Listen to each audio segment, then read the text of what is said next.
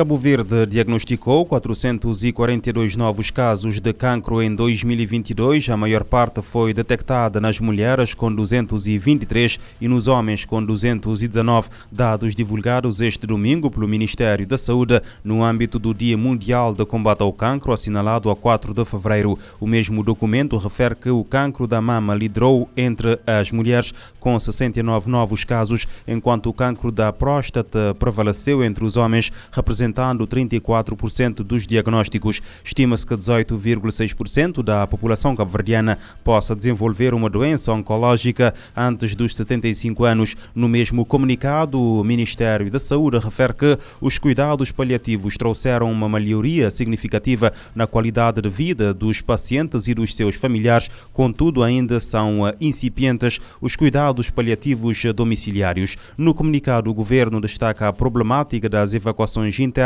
eh, para a ilha de Santiago devido às doenças eh, oncológicas. A mesma fonte afirma que está em andamento o projeto OncoCV 2023-2025 no sentido de descentralizar os serviços de, de oncologia, capacitar profissionais de saúde, aprimorar infraestruturas e adquirir eh, alguns equipamentos essenciais para a melhoria do diagnóstico e tratamento dos cancros mais frequentes, incluindo os cuidados paliativos do Hospital Batista de Souza em São Vicente.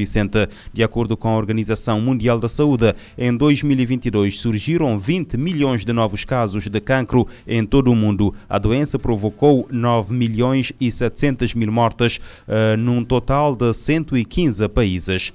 Em Portugal, um homem foi esfaqueado mortalmente durante a madrugada na Madeira. De acordo com a polícia judiciária, o homem sofreu uma agressão com arma branca na madrugada de hoje no Conselho da Ribeira Brava, na Madeira, tendo acabado por uh, uh, morrer. A mesma fonte refere apenas que a PJ foi chamada, ao, uh, chamada a intervir, adiantando que a investigação está na sua alçada, uma vez que se trata de uma suspeita do crime de homicídio. De acordo com a fonte dos bombeiros mistos da Ribeira Brava e da Ponta do Sol. A agressão aconteceu cerca das duas e meia da madrugada nas imediações de uma paróquia na freguesia de uh, Campanário, na zona oeste da Madeira, em Portugal.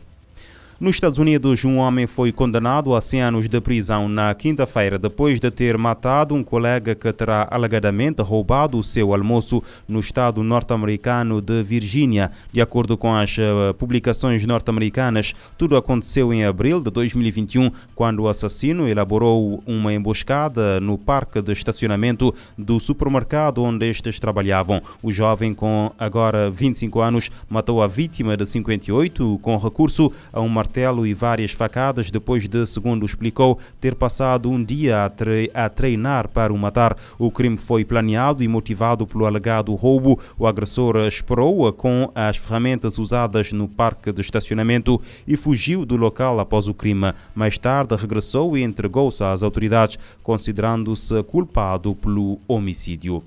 Pelo menos 10 polícias foram hoje mortos no ataque de dezenas de assaltantes a uma esquadra no noroeste do Paquistão. O ataque ocorreu há poucos dias das eleições legislativas e provinciais previstas para quinta-feira. De acordo com a agência de notícias France, uh, France Press, a violência tem aumentado neste período que antecede a votação, com dezenas de ataques registrados contra candidatos e apoiantes de partidos. Há vários meses que o Paquistão enfrenta uma deterioração uh, da situação de segurança, sobretudo desde o regresso dos talibãs ao poder em Cabul em agosto de 2021, especialmente nas regiões que fazem fronteira com o Afeganistão. No ano passado, mais de 1.500 civis, membros das forças de segurança e rebeldes, foram mortos, o número mais elevado dos últimos seis anos, de acordo com o governo, uh, com o Centro de Investigação e Estudos de Segurança paquistanês, sediado em uh, Islamabad.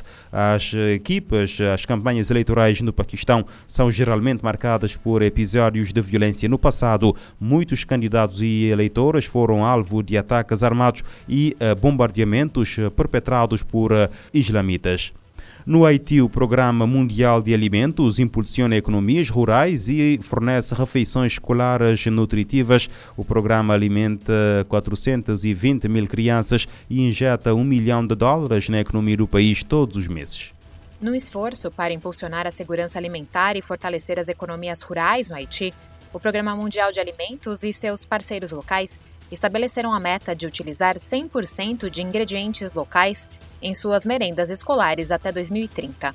O programa compra alimentos diretamente de agricultores haitianos, injetando mais de um milhão de dólares na economia do país mensalmente. Esse movimento beneficia mais de 420 mil crianças que recebem refeições diárias em escolas e fortalece a produção agrícola local, proporcionando um impulso econômico vital para uma nação que enfrenta desafios significativos.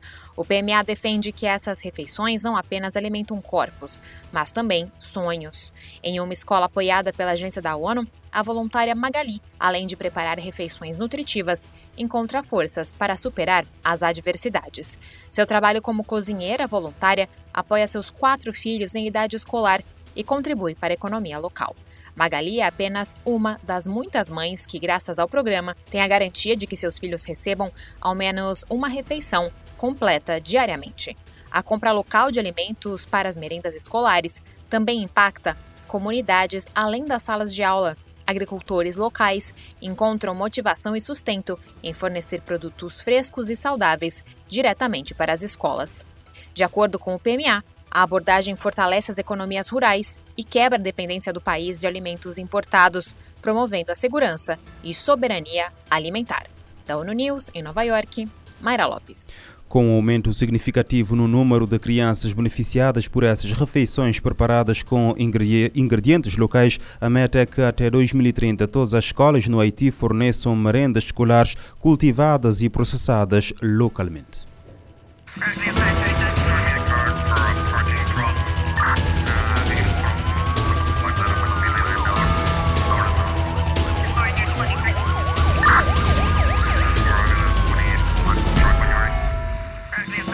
SOS. A atualidade numa outra perspectiva. Emergência, polícia, justiça, investigação criminal, as grandes apreensões e as maiores investigações. O mundo como ele é. SOS. De segunda a sexta, às nove da manhã e às sete da tarde. SOS.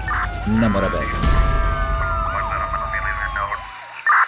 Pode ouvir e subscrever este programa em radiomorabeza.cv, no Spotify, Apple Podcasts, Amazon Music, Deezer e em todas as principais plataformas de podcast.